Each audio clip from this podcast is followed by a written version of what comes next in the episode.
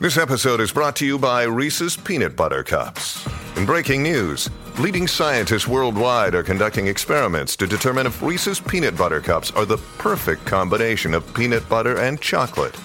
However, it appears the study was inconclusive, as the scientists couldn't help but eat all the Reese's. Because when you want something sweet, you can't do better than Reese's. Find Reese's now at a store near you. Look, Bumble knows you're exhausted by dating. All the must not take yourself too seriously and 6 1 since that matters. And what do I even say other than hey? well, that's why they're introducing an all new Bumble with exciting features to make compatibility easier, starting the chat better, and dating safer. They've changed, so you don't have to. Download the new Bumble now.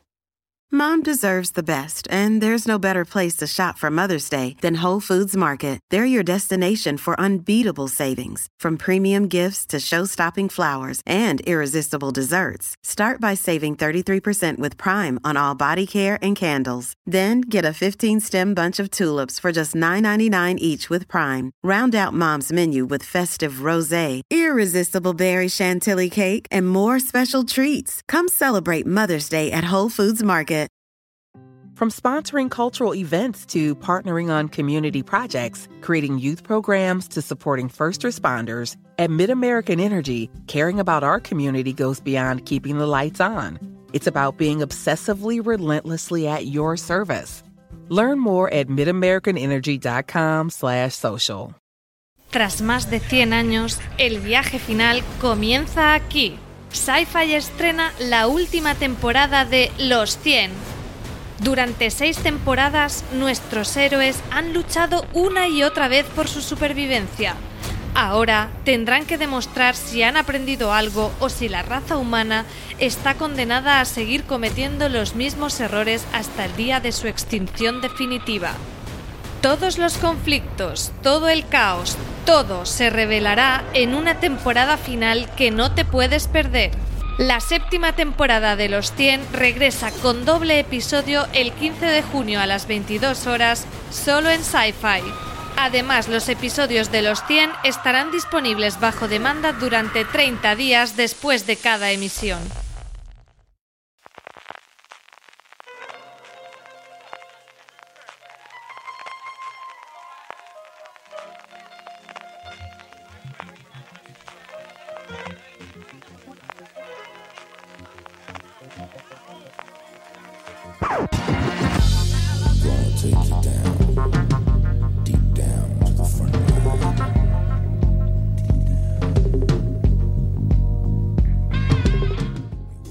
Bienvenidos a Fuera de Series Review, el programa de Fuera de Series donde cada semana analizamos, comentamos y debatimos sobre nuestras series favoritas.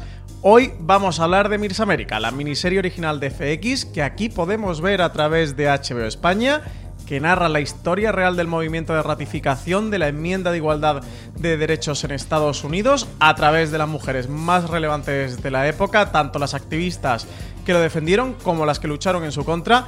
La miniserie parece tener ya un lugar garantizado en las listas de lo mejor del año y también muchas, muchas posibilidades en la próxima edición de los premios Emmy.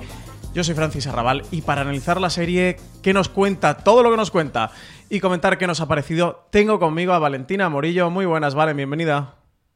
Hola Francis y hola a la otra invitada, la saludo desde ya. Y hola a todos los que nos escuchan.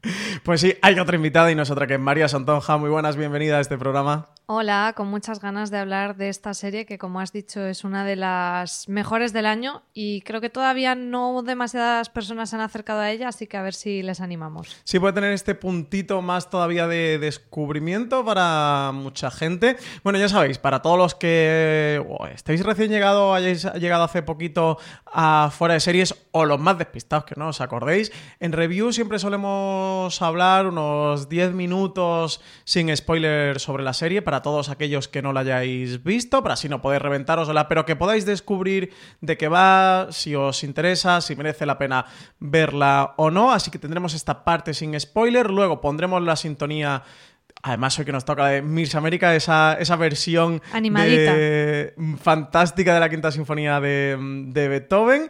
Y luego pasaremos a destripar la serie con todo tipo de spoiler, con todas sus tramas, con sus personajes, con sus protagonistas, con todo lo que pasa por aquí.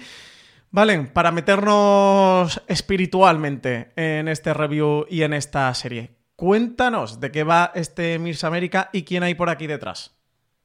Vale, la serie está basada en hechos reales y lo que nos cuenta es la historia real del movimiento de ratificación de la enmienda de igualdad de derechos. Luego os explicamos qué es Que todo tiene esto. un nombre cortísimo. sí, eh, eh, que se propuso para, para añadir a la Constitución de los Estados Unidos en, en los años 70.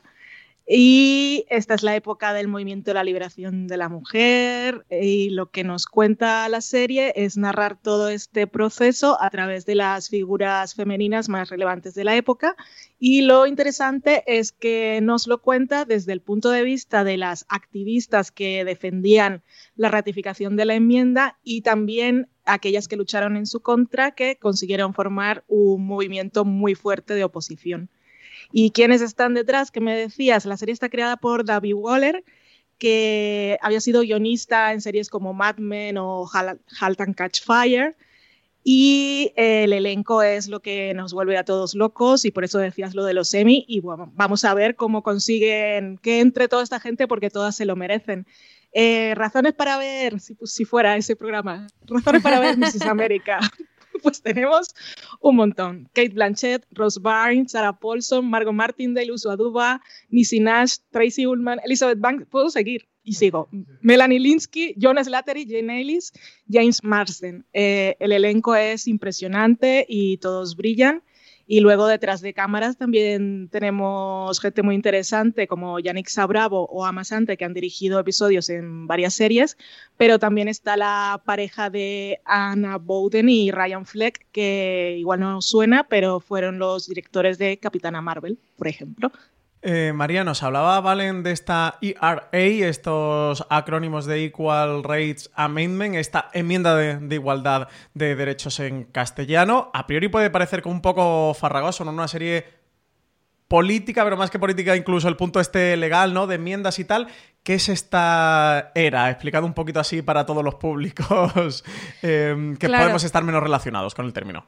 Claro, esto quizá pueda ser, eh, creo que la serie puede tener dos barreras. Una es que, mm, que bueno, que al, que al hablar del tema de, de- de esta segunda ola del feminismo, pues haya gente que diga, bueno, pues no me interesa tanto esta, esta parte reivindicativa, pero yo creo que tú lo has dicho, es una serie más política que otra cosa, muy social, pero que incluso puede trascender el tema del feminismo y hablarnos de, de las luchas sociales en un momento como el que estamos viviendo ahora tan convulso, me parece como muy emocional y, que, que te remueve mucho por dentro el ver cómo los grupos luchan por los derechos. Entonces, es, eh, creo que en ese sentido eh, mm, haría que las personas mm, intentaran trascender ese tema y no pensaran en, mm, a lo mejor aunque no se hayan acercado nunca al tema del feminismo, creo que es una serie que les pueda gustar. Y de hecho es una serie muy política y es verdad que a veces se puede hacer un poco farragoso todas estas... em, partes que, que a nosotros se nos escapa porque mm, somos estamos viendo la serie desde, desde España Conocemos poco también del funcionamiento legal de España, pero ya no te digo más, incluso a lo mejor del estadounidense conocemos más, pero todo esto de cómo funcionan las enmiendas y, de- y demás, que es verdad que la serie intenta ser bastante didáctica en eso, en explicarte en ese proceso de que hay un tiempo en el que eh, los diferentes estados deben eh, mm, declararse como a favor o en contra de la enmienda y eh, dentro de ese tiempo pues se, se hace como se aplica como enmienda a la Constitución y si no se cumple pues ya eh, se descarta como si dijéramos, pero es verdad que hay puntos en los que a lo mejor como espectador que no eres demasiado cultivado en leyes americanas te pierdes. Pero aún así la serie sigue siendo interesante porque no hace falta mm, llegar a comprender todo- todos los detalles y los pormenores jurídicos para entender el fondo de esa historia que es más esa lucha social. Y bueno, y aún así creo que la serie, eh, en cuanto a esta era, que es como ese telón de fondo que te, que te, cuentan, es bastante didáctica y te va explicando, pues eso, esta, esta enmienda que se hizo eh, durante los años 70, una época importantísima para el movimiento feminista, y, te habla esos años en los que los estados debían votar a favor o en contra, y esa como pelea continua de esa gran batalla que realmente eh, se iba se iba consiguiendo batalla a batalla, ¿no? Como, como pequeña contienda, pequeña contienda, estado a estado, y, con esos dos bandos enfrentados, que además es, es, otra cosa que ha comentado Valen, que creo que es otra de las cosas más interesantes de darte una panoplia muy grande de personajes con actorazos, como estábamos viendo, y que no es blanca o negra. Dentro de, todos los personajes que te presenta, te intenta dar un contexto a, sus decisiones, algunas mejores, algunas peores.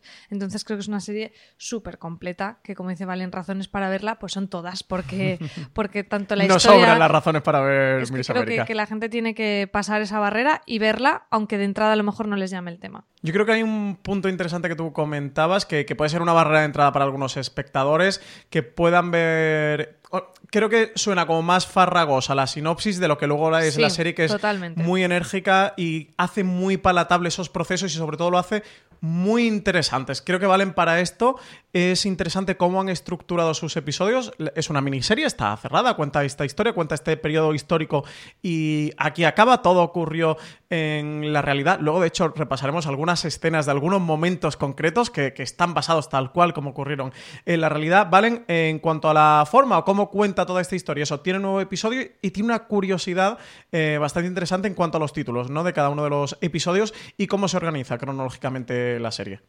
Sí, cada uno de esos nueve episodios lleva por nombre, eh, por título, el primer nombre de una de las figuras femeninas más importantes de la época. En algunos, bueno, no todos en realidad, porque los dos últimos son. Sí, está Houston, está Reagan, que es el último, que es el presidente, y el cuarto o el quinto, eh, hay cuatro nombres porque es un debate de dos parejas.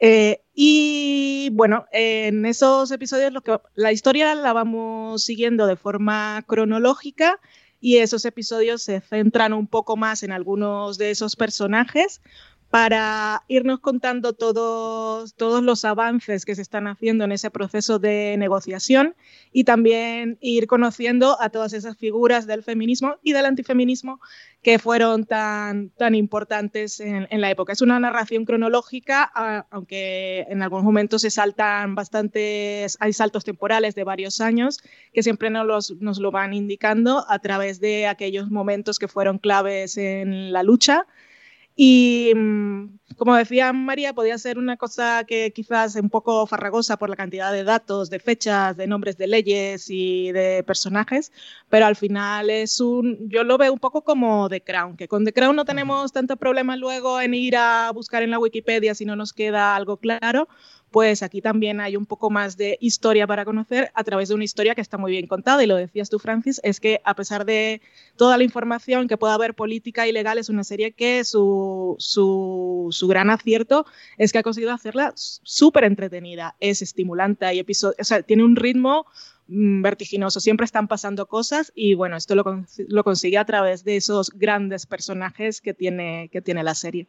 Pues creo que ya hemos repasado alguna de las grandes bazas que, nos da esta serie como espectadores y que nos han hecho disfrutar. Pero María, ¿cuáles serían para ti ese 1, 2, 3 puntos claves que, que, hace como una de las series que sean de las más interesantes de este 2020, de lo que llevamos de 2020 y por la que debemos acercarnos a ella?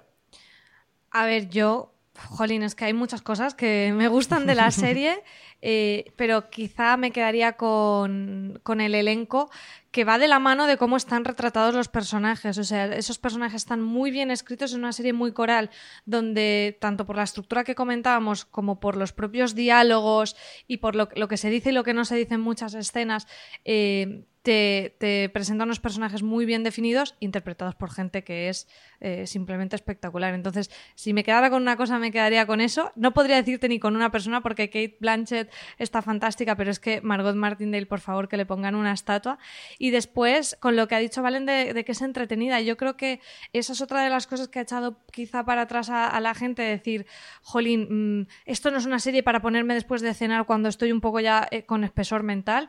Y incluso yo tenía ese pensamiento y todo lo contrario. Yo últimamente llego por las noches eh, con encefalograma plano, pero es una serie que pese a tener mucho guion y contarte mucho, es, muy amena y, es que te, mantiene totalmente ahí eh, pegado en el sofá. Entonces, eso serían quizá las dos cosas que más destacaría de este Miss América. Vale, te voy a hacer, antes de ya meternos en la parte con spoiler, la pregunta. ¿Es una de las series del año? Y si es que sí, ¿por qué lo es? Sí, es una serie del año, empezando por los valores de producción. Es una serie que a nivel de ambientación, eh, de extras, de que se note el dinero, lo ha hecho muy bien. También em, nos está contando cosas con la forma, con la puesta en escena, los colores de la cámara, los colores del vestuario de cada personaje. Y es que todo en la serie está muy pensado, muy cuidado y es muy llamativo. Ya decíamos el elenco, pero también la música. Eh, esos títulos de crédito de los que hablábamos. Si cuando alguien, si alguien ha llegado hasta aquí y no ha visto aún la serie, cuando vea los títulos de crédito, eso te pone ya en tono y son de los más bonitos eh, y, y, más mm, que tienen más logros narrativos que he visto de los últimos años. Em, a nivel de elenco, de dirección, o sea, es que lo tiene todo, destaca en, todos los aspectos la serie y aparte también en lo narrativo, te está contando una, te está contando historia con mayúsculas, pero la historia a través de la que te lo cuenta es muy apasionante y, los personajes eh, sobre todo los principales, están muy bien desarrollados y te atrapan enseguida.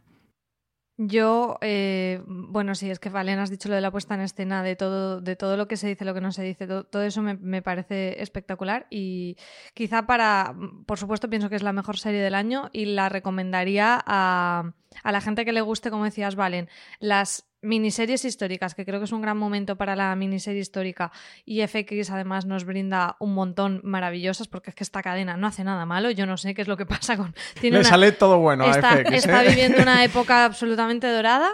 Eh, a la gente que le gusten las series políticas también, tanto históricas como políticas, y a las personas que les gusten los dramas de personajes, porque eh, creo que eh, tenemos aquí algunos personajes que pasarán, que, se nos quedarán durante mucho tiempo en la memoria. Pues, Valen, querías comentar alguna cosita, ¿no? Antes de que pasemos a la parte con spoilers.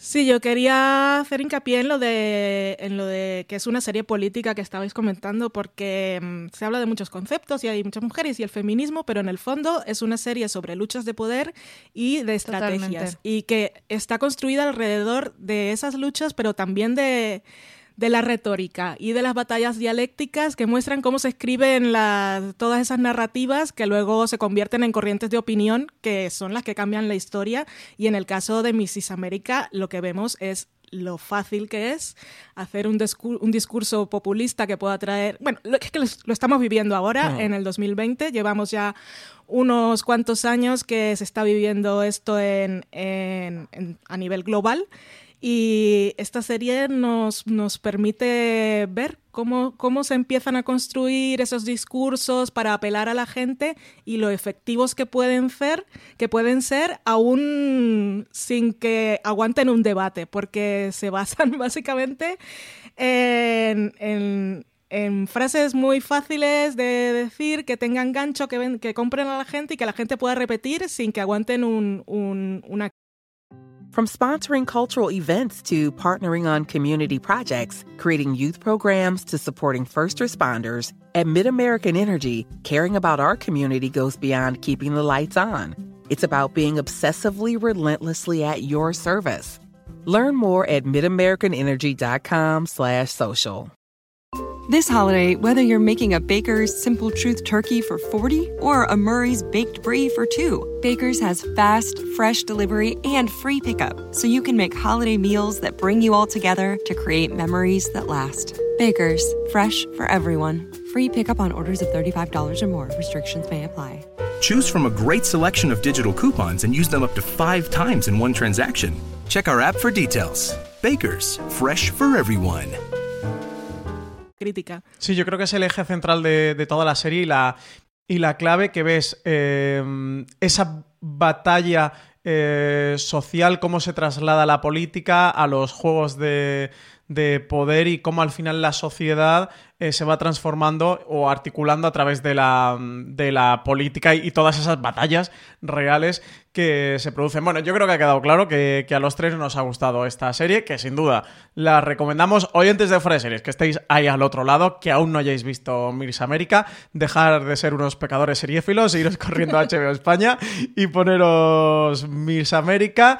Y si aún no nos hemos convencido, eh, vamos a poner esta versión disco, esta magnífica versión disco eh, editada a cargo de Walter Murphy de la Quinta Sinfonía de Beethoven. Las escuchamos, cabecera de la serie, magnífica cabecera. Y ya sí que a la vuelta pasamos a analizar la serie con todo tipo de spoilers. Así que si seguís por aquí y no la habéis visto, que sepáis que es bajo vuestra propia responsabilidad.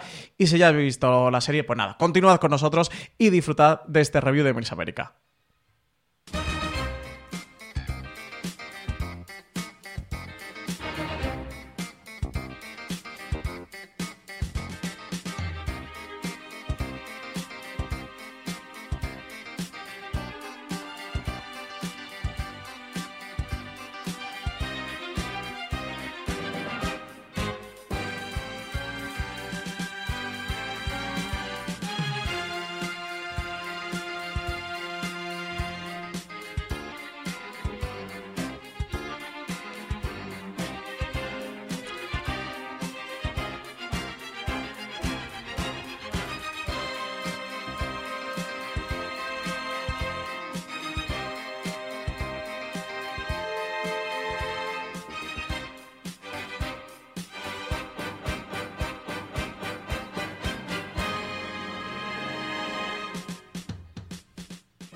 Bueno, pues después de habernos echado unos bailes aquí en el estudio mientras sonaba la quinta sinfonía de Beethoven en esta versión a cargo de Walter Murphy, que ilustra musicalmente esa cabecera tan setentera que nos mete en Mirs América, Valen, eh, importantísimo, fundamental en este reparto tan coral con estos protagonistas reales quiénes son estas mujeres reales que hay en Miss América y que están protagonizadas por ese enorme reparto, como es Kate Blanchett, como es Margot Martindale, como es Uzo Aduba y esa larga lista del magnífico plantel que tiene la serie.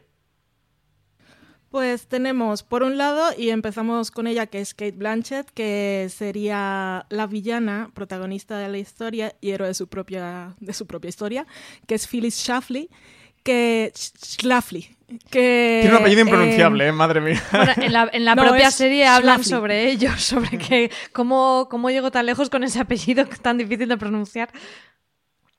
Que para los que habéis visto el cuento de la criada es un perfil que es igual al de Serena, que eh, Waterford, que es una mujer con unas de cara a la galería, con unas creencias muy conservadoras, que ha escrito libro, que es muy carismática, la mujer real, eh, Phyllis Schlafly. Eh, fue conocida como la novia eh, de la mayoría silenciosa. Eh, lo curioso de ella es que em, es una mujer que en realidad estaba muy interesada por la política, pero lo que le interesaba a ella era la política nuclear. Y sin, haber, sin tener la carrera que tenía su marido en el momento en el que empieza carrera política, estaba muy preparada y había tenido, a, a, había conseguido hacer carrera a nivel local y aspiraba al Congreso y ella sabía mucho de defensa y era muy crítica con Nixon y tenía unas posturas muy claras. Y eh, fue debido a ella, eh, esa es su importancia en la historia, que la enmienda de la igualdad de derechos nunca se llegó a ratificar en los tiempos que se habían previstos, porque antes de que ella apareciera, eso ya era una cosa y se ve en, el, en la serie que ya estaba, mm. ya estaba dada por hecho. Faltaban muy pocos estados y en aquel momento demócratas y republicanos no eran, no, no eran tan divisivos como son ahora. Todo esto surgió también gracias a Phyllis bueno, gracias o por su culpa. Y, y ella fue la que impidió que, que eso ocurriera y, y, la que la que convirtió ya en un ala muy clara del Partido Republicano, el lado más ultraconservador. Hay otros nombres que están de, en la historia del feminismo que son más conocidos, como son Gloria Steinem, que está protagonizada por Rose Byrne, también está Betty Friedan, que es la autora de La mística de la feminidad y fue una de las pioneras, sobre todo en esa segunda ola del feminismo, porque estaba desde el 63, y Betty Friedan fue fundadora de la Organización Nacional de Mujeres, que eso eh, fue en el 66, fueron unas de las pioneras con esto de esta nueva, el movimiento de la ratificación de la, de la enmienda por la igualdad de derechos. Y bueno, todas hicieron un montón de cosas. Tengo un, tenemos un artículo en Fuera de Series donde explicamos con detalle eh, el perfil de cada una de ellas, eh, que todas eh, jugaron un papel muy importante, son muy conocidas, todas consiguieron logros muy particulares, no solo en lo que tiene relación con este movimiento en particular, sino antes y después de lo que vemos en la serie, siguieron haciendo historia. Em, también está Shirley Chisholm, que está interpretada por Uzo Aduba, que es una de las menos conocidas, que eso también es una cosa que se le ha criticado un poco al feminismo de la segunda ola, porque era un feminismo muy burgués o un feminismo blanco en el que se ve un poco también en la serie, eh, las mujeres negras tenían menos representación o tenían que buscaban un poco independizarse del movimiento para poder reclamar más sus luchas. Eh, está también Jill House, que está interpretada por Elizabeth Banks, que es uno de los personajes más interesantes porque ella era, es, aún sigue viva, es republicana, eh, como era también Phyllis Schlafly, pero claro, son dos puntos de vista muy diferentes. Eh, Flo Kennedy, que está interpretada por Nisi Nash, que no sale mucho en la serie, y luego salen otras también figuras del movimiento antifeminista o que se ponía a todo esto, pero hay un personaje muy importante en la serie que es Alice, que es el personaje que interpreta Sarah Paulson, que este es un personaje ficticio.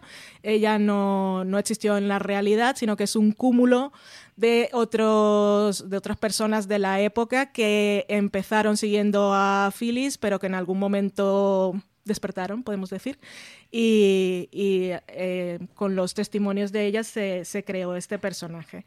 Lo que yo quería decir es que, em, aparte de, todo esto, lo que me parece curioso es que todas estas mujeres eh, formaron, las, de, las del movimiento feminista, ellas en el 71 eh, organizaron la Asamblea Política Nacional de Mujeres, que es uno de los primeros momentos que vemos en la serie y que también se hace relación en el episodio de Betty Friedan en el que hay un feud con Gloria Steinem y hacen relación a una columna que ha escrito alguien en que las criticaban, lo que ese, ese artículo eh, estaba haciendo referencia a esta Asamblea Política Nacional de Mujeres y era una organización multipartidista que lo que buscaba no era solo la ratificación de la enmienda de igualdad de derechos, ese solo era uno de sus, de sus objetivos, lo que ellos querían era formar y apoyar a las mujeres en general para que accedieran a cargos de poder que les permitieran cambiar el sistema desde dentro. O sea, era una cosa mucho más ambiciosa eh, y eh, empieza como un lobby, pero lo,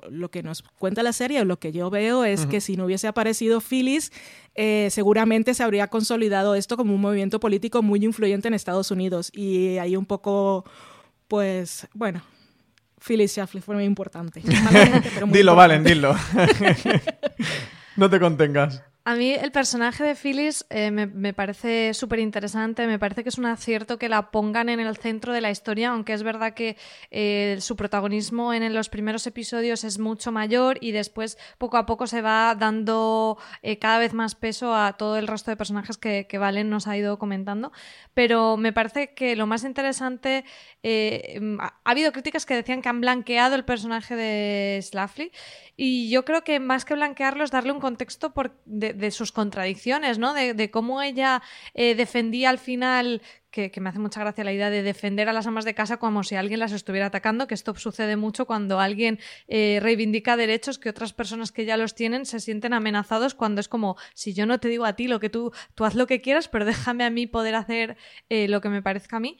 Y bueno, eh, aquí esto está muy simplificado, pero es un poco como, como lo que ella empieza haciendo pero en realidad ya Vale lo apuntaba, ella lo que tenía era otras aspiraciones políticas y creo que la serie lo cuenta muy bien cómo necesita o utiliza en cierta manera la oposición. Sí, literalmente la utilización. Utiliza eh, esta oposición a la era para ganar visibilidad y para que le hagan un hueco en un mundo de hombres que no la toman en que serio. Más hay un plano espectacular de la serie porque está muy bien dirigida en el que ella, victoriosa, se mete en un ascensor, un ascensor con la cámara dentro, parece un plano casi de, Vince Gilligan, eh, todo rodeado de hombres con sus trajes, ella en medio y de repente empieza a sonreírse de lo he conseguido. Claro, al final era como una feminista sin, saberlo. Bueno, se, lo, dice que es un juego que se, que se, dicen varias veces en la serie y ese plano, Francis, que dices, eh, acompaña muy bien a, la escena del, del O sea, cierra muy bien ese círculo del principio de la serie en la que ella intenta ir a una reunión en que. En, porque, bueno, le, la pueden llegar a tener en cuenta porque, como decía Valen, era una persona que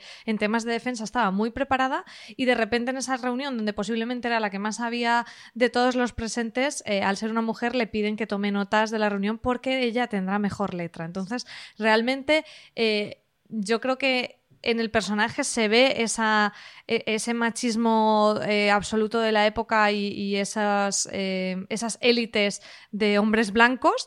Y, ella realmente eh, utiliza esta oposición para ganar visibilidad y hacerse un hueco en, la política. Entonces es muy contradictorio el personaje porque se opone a algo que ella misma es. Y se ve durante la serie en muchos momentos cuando realmente la cuñada que se ha quedado soltera es la que se ocupa de esa casa y es la que ejerce como ama de casa.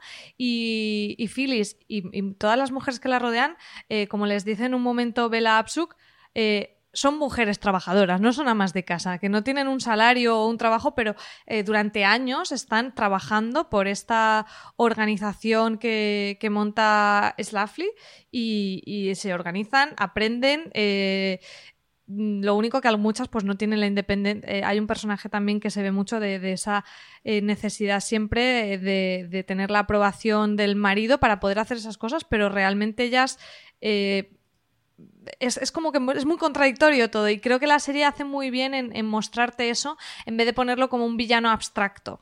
a mí es una de las cosas que, que más me ha gustado y no, no estoy de acuerdo en esas críticas de que blanquean al personaje. Creo que la ponen como una mujer que hizo mucho mal al movimiento, eh, pero que a la vez era una mujer muy inteligente, muy interesante, y lo que pasa es que la inteligencia la, la utilizó para, para sus ambiciones personales y bueno, no le salió tan bien como esperaba pero me parece que la, serie lo, cuenta perfectamente y cómo después pierde adeptos, como el personaje de Alice de, interpretado por Sarah Paulson, cómo ella juega con esa lista de, correo tan importante luego en el juego político. Revolucionar la newsletter, ¿eh? Nos creemos en 2020 que, que, nos hemos inventado la newsletter, pero eso, hay que reconocerse a Feliz Lovely, ¿eh? madre mía, la red de contactos que se monta. La... Eh, a, mí, a mí me parece que, hace muy muy bien la serie en, ponértela en el foco sin dejar de lado a todo el resto de personajes. Sí, aquí por Phyllis Lovely, eh, lo apuntaba antes, Valen, con este parecido a Serena Joy, el personaje del cuento de la criada.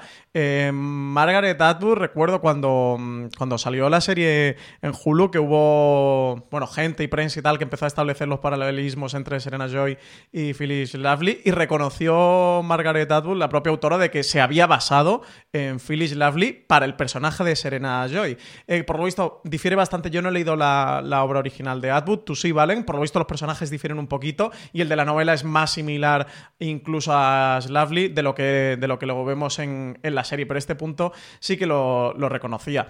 en cuanto al punto de crítica que ha habido, que bueno, yo creo que es un debate interesante en torno al personaje, de poner el foco Entiendo que esto es una cuestión ideológica y personal. Eh, yo creo que eh, poner el foco en la villana de esta historia, pero bueno, entiendo que, era en, puntos ideológicos. Em, de eso, de que si estaban humanizando al, personaje desde el punto de vista que le das. Bueno, desde el momento en el que le das un punto de, vista, al final estamos muy acostumbrados en la narración que el protagonista es el héroe, no que el protagonista sea el villano. Aquí el protagonista, eso, podemos entrar en ideologías, pero creo, al menos en mi opinión, que aquí el protagonista es el villano, porque de lo que se está defendiendo es la igualdad de derechos em, en cuanto a sexos que esté ratificado por los estados y como una enmienda en la Constitución de los Estados Unidos. Y creo que quien opine lo contrario es que es mala persona. Así que podemos afirmar de que, de que Slavely es la villana de esta historia. Pero sobre todo es el punto de lo que tú decías, María, de el el camino que recorre al final está persiguiendo un interés particular. Creo que lo que sí nos muestra muy bien la serie, tanto en Gloria Stein, o en Betty Friedan, o en Bella Absuke, que cada una tiene su punto de vista, tiene su ideología, pero cada uno eh, o cada una em, hace lo mejor o lo que mejor cree que es para el movimiento y para conseguir lo que quieren conseguir, que es la igualdad de derechos que esté ratificada en la Constitución de los Estados Unidos. En Phyllis Lovely está claro que persigue un interés particular. Eh, como tú decías antes, Valen, em, en los 70 dio clases a todo el mundo de em, demagogia y de cómo con unos argumentos baratos desde el punto de vista del aborto, de que van a coger a vuestra hija y os la van a mandar de guerra al Vietnam y con todo este punto que desgraciadamente está inventándose casos y estadísticas inventándose estadísticas, claro. Por eso digo que que, em, que en 2020 nos parece como todo nuevo porque nosotros lo estamos viviendo ahora por primera vez, pero esta señora lo hacía en los 70 y otras señoras o señores lo hicieron antes y de cómo todo lo utiliza y lo instrumentaliza para una carrera política que además también es muy triste. Bueno, no sé si a vosotros pareció triste o no, pero cuando en el último episodio de la serie, ya como estaba en la parte con spoiler, eh, Ronald Reagan coge directamente, la han usado y la tiran. Ya ellos están donde querían y este es el juego político y creo que es una de las grandes reflexiones que te da eh, la serie como al final los intereses políticos y sí, en manos de hombre están por encima de todo y a Slavely la utilizan y pues hasta luego, pues que lo sentimos, que hemos visto que no hemos dado cuenta de que tenemos otro interés, así que muchas gracias por los servicios prestados y otra cosa. Valen, quería comentarnos. Eh, sí, eh, lo que estabas diciendo ahora no es lo que quería comentar, pero cuando dices que la descartan y la utilizan, lo más irónico de todo y justicia poética y precioso para nosotros, que no estamos de su parte y nos alegramos por su derrota, que fue la derrota de todos además, eh, es que a ella eh, la descartan. From sponsoring cultural events to partnering on community projects, creating youth programs to supporting first responders, at MidAmerican Energy, caring about our community goes beyond keeping the lights on. It's about being obsessively relentlessly at your service. Learn more at midamericanenergy.com/social. This holiday, whether you're making a Baker's Simple Truth turkey for 40 or a Murray's baked brie for 2, Baker's has fast, fresh delivery and free pickup, so you can make holiday meals that bring you all together to create memories that last. Baker's, fresh for everyone. Free pickup on orders of $35 or more. Restrictions may apply. Choose from a great selection of digital coupons and use them up to five times in one transaction. Check our app for details. Baker's, fresh for everyone. Y eligen a una mujer eh, republicana menos conservadora o más moderada, porque el discurso de ella les parecía que era demasiado agresivo para el momento y como dice Reagan, creo que eh, mi presidencia tiene un problema femenino o un problema para llegar a las mujeres, así que ahora mismo a ti no, no te necesitamos. Y todos los cargos a los que ella aspiraba en aquel momento eh, sí se los dieron a mujeres, pero a mujeres más moderadas y que incluso apoyaban eh, la enmienda de ratificación que luego estuvo activo durante unos años a ver si, si se conseguía, pero no. Y es que el, de, de todo lo que estabais comentando, es que es maravilloso porque eh, parece un personaje contradictorio, pero en el fondo ella es demasiado lista para no saber que eh, todo eso estaba jugando en su contra o en contra del género femenino en general, pero como decimos, eh, era lo que ella necesitaba en ese momento. Ella necesitaba relevancia política de alguna manera. Si no la puedo conseguir en el juego de hombres, pues me aprovecho de, este otro camino que tengo aquí para romper mi techo de cristal, aunque luego se me venga encima, porque ella es eh, consciente todo el tiempo de, de, cómo se la discrimina y de las conductas sexistas desde la primera escena en la que está, le están y le dice el señor este, bueno, sonríe primero y esa... Ya, ya por esa cara de Kate Blanchett en ese momento en que ella sonríe, pero es una sonrisa súper falsa y le ves todo el mundo pasando en los ojos, em, eh, se merece el Emmy ya ahí. Em, es un discurso oportunista y es muy inteligente, pero sabe que, que, le va a ser rentable. Y sobre todo porque ella es una mujer privilegiada y siente que todas esas luchas que le pueden afectar a la empleada que tiene en la casa, le pueden afectar a la a Brenda, no, Brenda es, bueno, eh, la, la, chica que comentábamos antes que tiene problemas de abuso en, en, su casa, todas esas mujeres igual necesitaban el feminismo más en ese momento que ella, pero como ella tiene un marido que sí la mantiene, pero ella ese derecho que defiende a las mujeres estar en casa, ella nunca está en casa, ella siempre está de viaje y está haciendo sus cosas y está trabajando y tiene gente trabajando a, eh, para ella pero por eso es, contradictoria en ese sentido, porque lo que estaba promoviendo y promulgando no, es, no era su estilo de vida, pero no porque fuera lo que ella creyera, porque ella obviamente eh, buscaba la igualdad, pero en ese momento ese discurso no le servía para nada. Mm. En ese sentido, yo creo que el plano final de la serie es maravilloso, como además eh, aguanta la cámara ese momento que te da tiempo a pelar una manzana y pico, de ver cómo e, ese hastío, esa quietud, ese mm, vuelves a la cocina en el, de una manera totalmente explícita y su cara de resignación porque ella no quiere estar ahí. Está, eh, ves cómo su discurso se le cae encima y me parece eh, que la serie es muy eh, muy, muy política y se, se, posiciona muy claramente, lo hace durante toda la temporada, pero, pero en ese plano final es muy clara y a, a mí me, me, hizo quedarme ahí de, esto que cuando ves una, una, película, una serie, te quedas como en silencio un rato, como... Eh, como recibiendo todo lo que, lo que acabas de ver, ¿no? Procesándolo, mientras eh, pues, pues le queda solo que hacer pastel de manzana. Sí, esa es, una... lo que le queda. esa es una de las escenas que además viene del diálogo con John Slattery, que le ha dicho, ¿a qué hora se cena hoy? Creo que ella le contesta, a la de siempre, a la de siempre, sí. Eh, y ella se vaya a pelar sus manzanas y su tarta. Y cómo, cómo aguantan el plano, eso lo, creo que es lo que hace pues que Mirs América sea eso, una de las series más relevantes de este año. ¿Vale? Sí, bueno, es que justo quería comentar lo de Jonas Slattery, porque toda la escena es maravillosa en su concepto, en su duración, la puesta en escena y todo, porque ella, obviamente, si tiene un marido que la apoya en las cosas que tiene que hacer y él está ahí escuchando detrás cuando ella recibe la llamada en la que tiene la negativa de Reagan a sus aspiraciones, cuando se rompen todos sus sueños, pero lo que me gusta es que él, él apoya y todo eso, pero en el fondo lo único que le pregunta cuando cuelga es a qué hora se cena. Entonces, te estoy diciendo un poco cómo va a ser el resto de su vida, aunque es un poco más metáfora que otra cosa, pero ya que ella defendía tanto el rol patriarcal de la mujer en el hogar, pues verla con el delantal eh, es muy elocuente.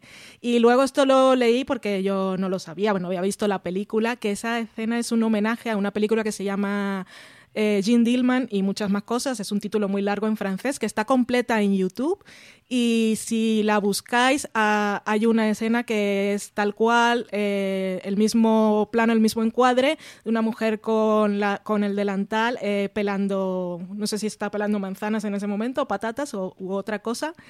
Y la película es muy curiosa porque es, una vida, es como una historia contada en tres días de una mujer que lleva una vida rutinaria, que tiene que eh, dedicarse a la prostitución para mantener a su hijo y... Ay, iba a ser un spoiler, el final es maravilloso. pero, pero bueno, que, eh, y que también leí, que eso tampoco me di cuenta porque no conocía la referencia, que en el episodio en el que está Sarah Paulson en su viaje psicodélico hay un momento que entra a una habitación y están proyectando esa película. La verdad solo era el principio. Calle 13 estrena la segunda temporada de Cóndor, un adictivo thriller protagonizado por Max Irons. Joe Turner se ve obligado a volver a la hermética comunidad de la CIA en Virginia para encontrar al traidor ruso y enfrentarse a los demonios de su pasado. ¿Por qué me estás siguiendo? Trabajo con tu tío Bob. Dice que conoce muy bien a un topo dentro de la CIA. ¿Por qué has venido a verme? Mi tío no se ha suicidado. Seguramente el topo ha tenido alguna cosa que ver. Por eso voy a por él. No te pierdas el estreno en exclusiva de la segunda temporada de Cóndor en Calle 13. El próximo 16 de junio con un episodio doble y después de su emisión vuelve a disfrutar de la serie en los servicios bajo demanda de los operadores hasta el 12 de octubre. A mí me, gusta mucho el personaje de Fred, ¿no? El, Fred Slaffly, eh, porque, porque además también te da esa visión de cómo esto no solo afecta a a las mujeres, afecta también a los hombres en el sentido de, los roles de género y cómo él muchas veces vive también en esa contradicción, porque en esa escena del teléfono ves que él está emocionado por ella, se alegra por ella, pero a la vez se siente amenazado porque cuando ella de- decide que quiere estudiar eh, y él es el que es el abogado, es como si, si tú ahora haces lo que hago yo, yo quién soy, qué soy. Entonces me parece muy interesante cuando ponen el, el- punto de vista de- del marido de que, de que, claro, al moverse una pieza en, en esa estructura, las demás también se ven como obligadas a moverse, se sienten incómodas y, no saben cómo cómo actuar. Y, me gusta mucho cuando él como cuando ven que la que su mujer ya está llegando como a, a- a- cotas altísimas y, y a él le dejan de lado no como él se presenta en esa en esa reunión final del último episodio y le ignoran porque la protagonista es ella eh, como él eh, acaba como asumiendo la situación porque la suegra le dice que, que si Phyllis ha llegado tan lejos es porque Dios lo quería y con eso dices, bueno, quien no se consuela es porque no quiere, toma como esa, como esa idea y encuentra esa quietud dentro de un sistema que, que- que no entiende y que le, que le perturba, porque ve que, sus valores no, no están siendo seguidos ni siquiera por su mujer que los está, que se está poniendo como abanderada de ellos, ¿no? Hay también eh, en ese momento en que la hija no, no recogen a la hija, tiene que ir en autobús, es como no está cumpliendo sus funciones de, de madre o que, Sí, de, de ama ama de de casa, casa. que es lo que tendría que estar haciendo. Y lo que ella está defendiendo, ¿no? Como los derechos de las amas de madre y de ese estilo de vida en el que ella vende que, Hmm. que está agredido por la, por la ERA y por todo el movimiento feminista de la segunda ola del feminismo. Se ve también mucho todo este tema de, de la- de los roles y de las parejas en el, en el episodio, creo que es el quinto, que comentábamos que es ese debate entre matrimonios, ¿no? En cómo vemos cómo se establecen las relaciones de pareja y en lo de quién lleva los pantalones, como Phyllis, pues, pues de nuevo su contradicción, ¿no? Se siente muy avergonzada cuando su marido en televisión dice que, que el que manda en la casa es él y porque, porque es que es lo que tiene que decir, o sea, es lo que ella defiende a su vez. Entonces, creo que la serie es muy completa también al, al dar esa otra contrapartida de cómo el feminismo no solo afecta a las mujeres, sino también a los hombres. Muy valiente, ¿eh? porque además se mete en, jardines y no es que huya de, estas confrontaciones, sino que las busca en todo momento y episodio a episodio para, para demostrarnos a los espectadores y, y que nosotros saquemos nuestras propias conclusiones. Desde este punto de vista me ha gustado mucho Mirs América, porque tratando un tema tan político y tan social, creo que es cero aleccionadora, nos tira eh, lo que ocurría a la cara y a partir de ahí no- nos construye eh, para que nosotros desarrollemos nuestro propio pensamiento o nuestra ideología con esas situaciones. Sí, y en eso es importante también porque decimos todo el tiempo que Phyllis es la villana y que por su culpa y lo efectivo que fue lo efectiva que fue su estrategia, las cosas no llegaron a buen puerto, pero la serie también que podría haber puesto si no hubiese contado la historia con el punto de vista de Phyllis y se hubiese centrado más en el trabajo de- del movimiento feminista, eh, las habría convertido en heroínas, igual habría cari- caricaturizado a Phyllis, pero a mí lo que me gusta es que muestra de entrada todas las contra- contradicciones del movimiento feminista en su base eh, y también los errores que, que cometieron como movimiento y como organización política, porque había desorganización y lo más importante, en un inicio subestimaron a la oposición y bueno, es algo que seguimos viendo en la vida real. y eh, evitaban debatir con ella las figuras más importantes porque no querían darle protagonismo. Y si se hubiesen enfrentado igual a un debate en las primeras fases de, de todo este proceso, pues eh, quizá le habrían quitado un poco de autoridad y de relevancia a su discurso cuando pudieran, pues, si podían desbancarle o refutarle todas las cosas que iba diciendo, porque hay un momento que me encanta. Del último episodio también, eh, no porque me guste y me haga sentir bien, sino por todo lo contrario, hay un momento en el que están en la gala aquella, que por cierto ocurrió en la vida real, eh, la gala en la que parodian a las feministas y están celebrando la muerte de la era porque era el día en el que eh, originalmente ya debían haber, eh, bueno, era como el final de todo el proceso. Y, y Phyllis dice algo que ha venido diciendo todo el rato, pero en ese momento nos dice que lo dice de forma consciente. Y es la frase aquella de eh, gracias a mi marido por dejarme venir aquí. Y dice, es que me gusta decir eso porque eso siempre pone a las feministas histéricas. Y así son los discursos de la ultraderecha, son tan vacíos, pero siempre dicen cosas para provocar, así toda la gente que piensa de forma diferente lo que hace es enervarse. ¿Cómo es posible que alguien diga algo así y les das más visibilidad y pasan todas esas cosas? Y en el fondo eh, el, el, objetivo no era otro más que ese que han cumplido, que es provocar y desviar la conversación de temas importantes. Eh, lo que comentas, Valen, también de que no convierte a, las líderes del movimiento feminista en heroínas, eh, a mí también me ha gustado mucho porque habla de cómo ese juego político es muy complejo. A mí me, encanta el personaje de Bella Absuk porque es como la que es más política, la que sabe, podemos presionar hasta aquí, pero aquí no. Y a veces no es lo más moral porque dejan de lado eh, pues mm, otras cuestiones como por ejemplo a, las lesbianas, las feministas negras se sienten también desplazadas, crean su propio grupo. Todo el tema eh, del aborto, que todo también el tema es muy del aborto que lo ven muy polémico. Entonces ves que, que que el juego político es complejo, que muchas veces lo, mm, se consigue dar pasos adelante dejando a gente atrás y que eso no es moral, a veces es efectivo, a veces eh, te explotan la cara. Entonces, eh, todas esas complejidades me, gusta mucho que estén, incluso la crítica muy directa a la izquierda, ¿no? Como cuando ellas finalmente se plantan de decir, no vamos a ser eh, votantes cautivas porque como obviamente no vamos a votar a los conservadores, en la izquierda realmente nos utilizáis para la foto, pero tampoco hacéis nada. Sabéis que como no vamos a votar a los conservadores, os votamos a vosotros ya por defecto y no os hace falta realmente hacer nada, nos estáis dando como esperanzas, palmaditas en la espalda, pero luego nunca hay cambios efectivos. Entonces, la serie realmente te pone todo eso eh, sobre la mesa eh, y por eso es muy rica y es muy compleja y te hace eh, dar pie a debatir, a investigar, a profundizar en la historia y a, reflexionar sobre, sobre, todas esas aristas y complejidades en la, en la lucha por unos derechos. Entonces, creo que, es fantástica porque, como decía Francis, no, es un folleto y ya está, que sería mucho más facilón. No, no es eso para nada esta serie. Al revés, es que, que hila finísimo. O sea, es el, el, punto absolutamente opuesto a ser una serie de brocha gorda, ¿no? Un guion de brocha gorda. Al revés, eso.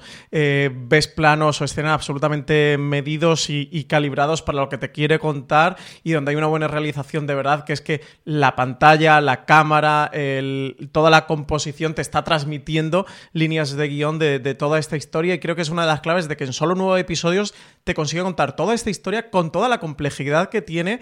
Eh, yo tengo que reconocer que todo esto mmm, no lo desconocía en absoluto, pero lo conocía muy de refilón. Tengo también que, reconocer que me he sumergido, aparte de los magníficos artículos de Valen en fuera de series, en Wikipedia y, en artículos para, para, poder explorar y conocer mejor todo lo que me estaba contando la serie episodio a episodio con, con su final, pero de verdad apelo a que creo que, que, es tremendamente didáctica para cualquier espectador y que no es para nada inaccesible ni se sube a un podio, sino que, que se baja para contarte eh, como espectador, incluso eso a nosotros que nos puede pillar un poquito más lejos porque no somos ciudadanos norteamericanos, contarnos esta historia con toda la sensibilidad y con toda la complejidad que tiene. Creo que desde ese punto de vista también es una serie muy 2020 donde los personajes, eso, no son ni blancos ni negros, están llenos de claroscuros, de grises y que tampoco intenta, pues lo que tú decías, Valen, de convertir a, a las feministas en heroínas o, o a Phyllis en, en, una villana, sino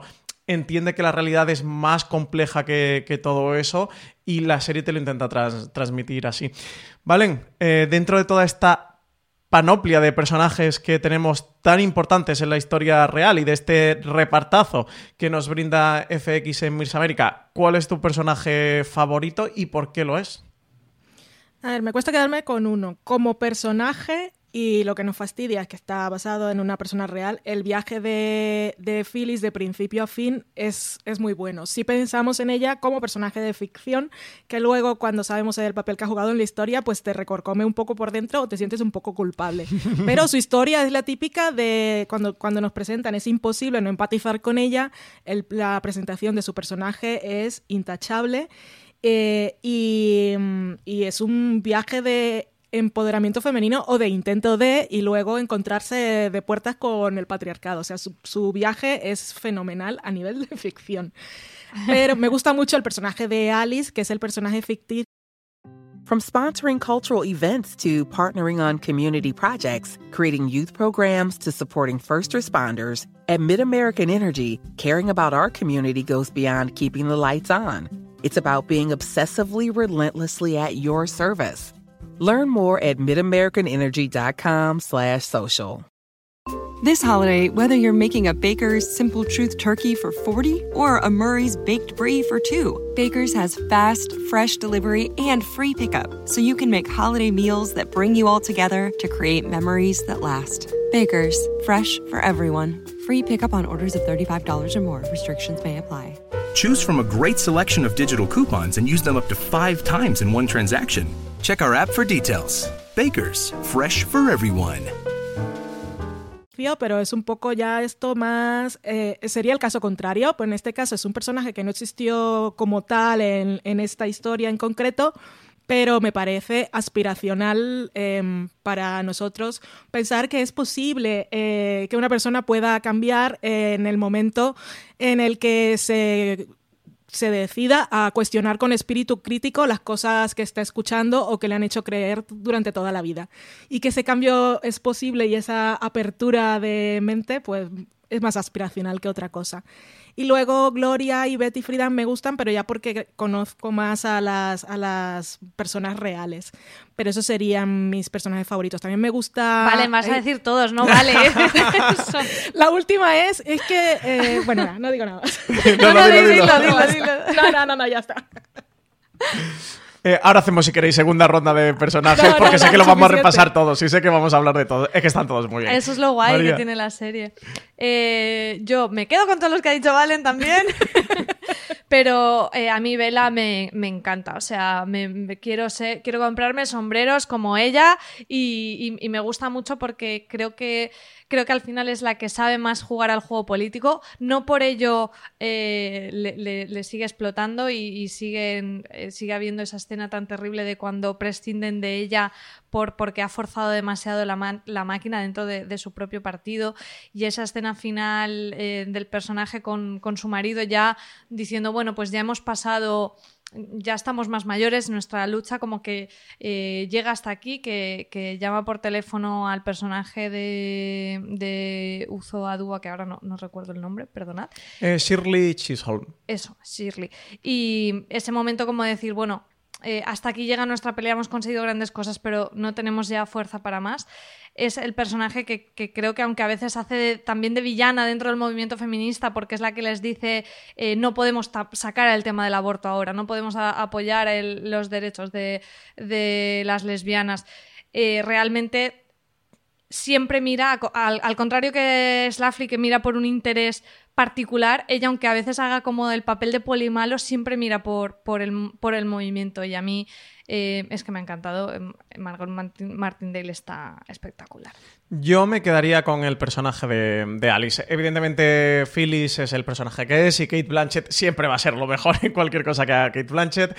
Eh, pero aquí tenemos a Sarah Paulson interpretando este personaje. Me parece también muy valiente para Sarah Paulson con la carrera que está teniendo que coja un personaje mm, como este porque es muy secundario y tiene poquito peso más menos en la serie, porque no, como tú decías, Valen es un personaje que es una remezcla, ¿no? De, de, algunas personas, pero no, no tiene a un personaje detrás real. Entiendo eh, que el sí definitivo sería por ese octavo episodio, Houston, en el que ella sí que es la gran protagonista del episodio. Es un episodio hecho por y para ella, por su personaje y por la historia que te quiere contar de otras feministas. Al final, el personaje de Alice es el camino del héroe clásico, es esa, redención, eh, es el viaje del héroe mm, opuesto, ¿no? Ya empieza en la villanía y al final termina saliendo a flote después de ese eh, Houston. Me parece fantástica la escena que ella está en el coche em, con Phyllis Lovely ya en el último episodio, en ese noveno. Y bueno, pues es Sarah Paulson. A mí al principio, los primeros episodios de la serie, me costaba verla a ella porque está en un papel muy, muy, muy, muy secundario y, y, muy detrás. Pero bueno, ya luego os vas viendo eso en Houston, ves por qué se queda con ese personaje. Ella me encantó. Luego me gusta mucho que vosotros habéis mencionado tanto el de Shirley Chisholm, porque creo que es eh, muy interesante el papel que ella juega y ese punto político, y el de Jill eh, con un apellido impronunciable, el, el personaje de Elizabeth Banks. House, el personaje que interpreta a Elizabeth Banks, porque creo que también es muy contradictorio. Es que me ha gustado mucho Miss América por ese punto de contradicciones, incoherencias, toda esa complejidad que nos traslada la serie lo hace también. Y he disfrutado mucho todas esas tramas con el personaje John Slattery, aparte de ser John Slattery, verle en ese papel, ¿no? De, de cómo él ve quebrantada, o sea lo difícil que tuvo que ser para él ese punto de cómo él ve quebrantada varias veces su masculinidad, pero por un lado él, la apoya, se siente orgulloso, eh, pero por otro lado él, se ve como de menos porque su mujer es de más, eh, cómo se intercambian los roles entre ellos. De nuevo, toda esa complejidad me ha resultado muy interesante y Miss América creo que lo hace muy bien. Eh, vale, en segunda ronda de personajes, ¿cuál mal nos querías decir? No, no, no, era precisamente Vela y ya, ya la mencionó María, así que todo en orden. sí, Bella es, es uno de los grandes personajes. También, y quien le, le toca hacer ese papel más difícil, ¿no? Más de. Eh, nos toca renunciar a esto, de ese punto más del contraste con la realidad, del punto eh, aspiracional o el punto de eh, ideológico, de es que ideológicamente, moralmente, éticamente creemos que esto es lo que está bien, esto es lo que hay que hacer, y el plano real de la política, de cómo la ideología eh, tamizada por la política se, ve, ¿no? me ha quedado un poco Baby Yoda, lo he hecho en la construcción al revés. Ya por ir cerrando este, este review, porque, bueno, creo que como suele pasar habitualmente los reviews, que podemos estar otra hora hablando de, de Mirs América. Bueno, y esto da para muchas cervezas cuando eh, estemos desconfinados en absoluto y nos juntemos el equipo de fuera de series. Yo creo que una de las series de las que vamos a hablar más sin duda va a ser de mm, Mirs América. Episodio, escena memorable, ¿vale? Bueno, ese octavo episodio desde luego es uno de los más memorables y también por lo que, por, aparte de todo el viaje de Sarah Paulson y sus momentos psicodélicos, la escena con la monja a mí me, me Ay, qué maravilla. Eh, es, que es un viaje con, con toda la, o sea, en el sentido metafórico y literal, eh, es un viaje el episodio.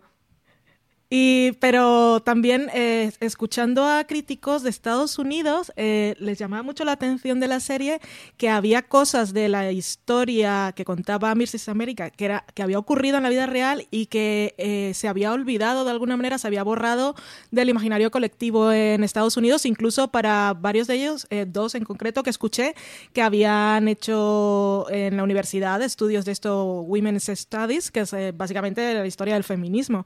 Y era precisamente la, Conferencia Nacional de Mujeres que se ve en ese episodio de Sarah Paulson, que como ellos eh, fliparon un poco los críticos porque vieron eh, una cosa que tiene la serie es que te mezcla cuando son los eventos, cosas concretas y exteriores, te mezcla imágenes reales de archivo con las imágenes de la serie. Y claro, ellos veían que había habido prensa cubriendo eso que llamaban que era la, congregación más grande de la historia en Estados Unidos de mujeres, que eran como 20.000 personas que se habían acercado hasta, hasta Houston y que la imagen aquella de las mujeres pasándose la antorcha como si fuera la Estatua de la Libertad fue algo que ocurrió y eso de eso no se había hablado nunca más, como que no había existido en Estados Unidos. Pero a mí, toda esa conferencia y al final cuando negocian y Betty Friedan, que siempre había sido así como muy reacia a incluir la lucha de los derechos de homosexuales y de, lesbianas en, en, todo esto, sobre todo en una primera fase, en ese momento todas llegan como un consenso y es como muy celebratorio. Eh, a mí eso me gustó, sobre todo en una época en la que el feminismo en 2020 está muy fraccionado y hay, bueno, hay cosas, hay cosas muy feas que no se incluyen a todas las mujeres y eso está muy mal. Eh, me gustó mucho también una cosa que luego leí que era real, que es la escena de Gloria Steinem cuando, cuando se practica un aborto, que el médico le dice unas cosas súper bonitas como no le digas a nadie mi nombre, pero prométeme que a partir de ahora vas a vivir tu vida como quieras y hacer lo que quieras hacer. Que parece es una cosa que es una cosa que ella recuerda y parece como algo muy bonito haber pasado en la vida real, que como una licencia que se había tomado la serie y em, en las memorias que escribió Gloria Steinem precisamente están dedicadas a ese doctor. Ella dice algo así como eh, doctor X, Doctor Smith, ahora no recuerdo el nombre. Em, espero que sepa perdonarme por haber dicho tu nombre, pero después de tantos años de tu muerte, creo que no te importará, sobre todo porque fuiste una persona que luchaste porque las mujeres tuviesen derecho a, bueno, sus derechos de reproducción y a decidir sobre su cuerpo. Y al final le decía, eh, quiero que sepas que hice de mi vida lo que quise y soy muy feliz. Eso me pareció súper bonito. Qué bonito, qué bonito. Sí, no lo sabía la, la parte de la anécdota. Yo creo que la serie tiene varios momentos emocionales. Eh, este es uno de ellos que gracias, Valen, porque ahora ya no lo recordaba. El momento también de, en, la, en la congregación de mujeres donde las antifeministas se ponen de espaldas, pero el personaje de Alice se queda de- Sí. de, cara y aplaude. es muy emocionante también. Eh, también cuando eh, despiden a, a Bella y van todas una a una renunciando para que no las utilicen como, como fotografía, como estábamos diciendo antes, esos son muy, muy Y emotivos. no jugar a ese juego de tronos. A ese Juego de Tronos, efectivamente, sí. E- Esos para mí son de los más de me levanto y aplaudo, pero también hay, otra, hay otros momentos que me quedo mucho, que es cuando el personaje de, el personaje de Slafly no, no acude a ese debate con Bella Absuk y las, eh, las compañeras de Slafly le dicen que han aprendido todo de ella gracias y, Bella les, la- les provoca, ¿no? Ah, ¿qué os ha enseñado? Sí. Pues mira, pues mecanografía y esto. Dice, enhorabuena, sois mujeres bueno. trabajadoras. Sí. Ese, ese, ese diálogo me flipó también. Y mm, es que no me quiero dejar ninguno. El discurso de, de que es ese que nos da el cartel de ella, de Kate Blanchett de espaldas, creo que es para dar un ejemplo de cómo eh, hacer un discurso con una dicción perfecta y maravillosa. Eh, me gustó un montón. Y. Y por último, cuando Alice eh, como que se confronta con, con Phyllis de, de que la- de que se siente manipulada, de que la ha ninguneado siempre. Y no recuerdo la- las palabras textuales, pero Phyllis le dice algo como yo te he empoderado, que me parece una frase maravillosa. Sí. Que, que- que me encantó, que también quizá eh, ha pasado un poco desapercibida y a mí me pareció como muy significativa de, de cómo era esta mujer, o al menos cómo nos la representa la serie. Y el final, ya el último episodio y últimas escenas nos dejan con una reflexión muy amarga y es, Valen, ¿ganó alguien al final con toda esta historia? Es que claro, aquí está la, la- iba a decir la gracia, pero no, la ironía de la cuestión. Al final, en realidad, eh, Phyllis Schlafly consigue lo que estaba buscando, que era detener, impedir la ratificación de la enmienda. Y su campaña fue tan efectiva que no se ratificó ni en ese momento, ni en su plazo de extensión, y a día de hoy, en la Constitución de Estados Unidos, a diferencia de más de 200 del mundo, incluida España, por supuesto, el- la Constitución de Estados Unidos no incluye ningún artículo en el que se ampare la igualdad de derechos eh, ante la ley sin distinción por sexo. Eh, porque hay, hay un artículo que habla de la igualdad entre los ciudadanos, pero lo que dicen los expertos y los legisladores es que aquel artículo se escribió cuando se escribió la Constitución. Esto lo escuché, por cierto, eh, a ver si nos acordamos, estoy diciendo a, a ti, María, para poner un enlace a una entrevista que escuché por en YouTube al personaje de al personaje a Jill Rackelhaus que está viva aún y es una entrevista de tres horas, ¿eh? pero la primera hora eh, habla bastante de, de Mrs. América, habla ella de su... De, solo había visto tres episodios en ese momento, pero dice que, que la serie como que ca- capta muy bien el espíritu de todos los personajes reales, que ella no recuerda si las cosas ocurrían tal cual, eh, palabra por palabra, como lo mostraba la serie, pero que sentía que si alguien le decía que ella había dicho lo que dice la serie, a ella le parecía que, era, que, era, que había sido así. Y eh, ella hablaba de esto, de, explicaba lo de las, las nuevas complejidades y particularidades de esta enmienda, y es que en la Constitución de 1800, cuando se abolió la esclavitud, había un artículo que hablaba de la igualdad de todos los ciudadanos, pero en aquel momento eh, se reconocía la igualdad de los ciudadanos negros que eran esclavos, pero no de las mujeres, porque las mujeres no eran consideradas como ciudadanos Como en toda regla claro. en aquel momento. Eran solo, pasamos de los señores blancos, los señores negros, bueno, aceptamos que no son nuestra propiedad y que también tienen derechos, pero ahí no estaban incluidos los derechos de las mujeres. Y, y bueno, ah, esa es la, la cosa de la serie. Todas perdieron, perdió ella, aunque ganó eso por lo que luchaba, claramente perdió porque ella lo que aspiraba era conseguir otra cosa que era un cargo político y conseguir esa relevancia para poder entrar en, la presidencia de, de, Reagan y tener algún cargo, y eso no lo tuvo. Y a partir de ahí tuvo que seguir la metáfora de ponerse el delantal, no era tanto que en ese momento se convirtiera en una ama de casa, porque nunca lo fue realmente, pero sí tuvo que seguir defendiendo esas ideas que proclamaba en los años 70, aunque no fuera lo que quisiera, ya no pudo cambiar de opinión, porque era lo que le daba rédito en la vida. Pues con toda esta historia y, esa entrevista a Jill Rackelhaus que nos recomienda Valen, que la podréis encontrar en las notas del programa, también en la entrada de este podcast en nuestra web, en foreseries.com. Ahí os dejaremos como material relacionado a este podcast. Para todos los que hayáis disfrutado Mirs América, nada más y nada menos que cinco contenidos eh, que hemos publicado en Foreseries todos ellos escritos por Valen. Creo que ha quedado claro, Valen, que te ha gustado la serie.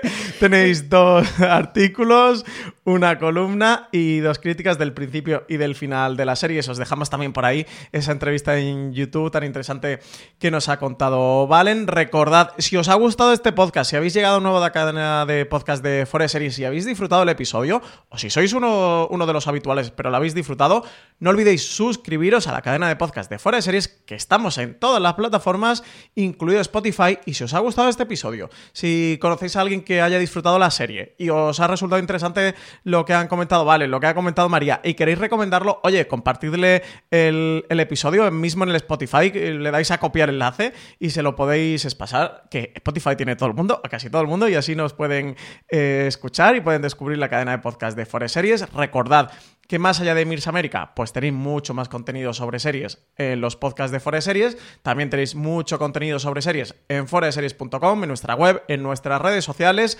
arroba allá por donde nos busquéis, menos en TikTok, estamos en todas partes, porque de momento no nos hemos hecho TikToker, aunque sí YouTubers. Valen mil millones de gracias por haber estado hoy aquí con nosotros y contarnos tanto, tanto, tanto eh, y haber aprendido tanto contigo sobre Mirs América. Gracias a vosotros, que tenía muchas ganas de hablar de la serie desde que acabó. María Santonja, muchísimas gracias. También mil millones de gracias por contarnos qué te ha parecido y comentarnos todas estas cositas que, que tú opinabas sobre la serie. Ha sido un gustazo y lo que me han entrado es ganas de volver a verla, os lo digo. Totalmente. Pues nada, oyentes, también muchísimas gracias a todos por haber estado acompañándonos en esta horita que hemos estado hablando de eso, pues de una de las que para nosotros al menos es de las mejores del año. Un abrazo y recordad tener muchísimo cuidado ahí fuera.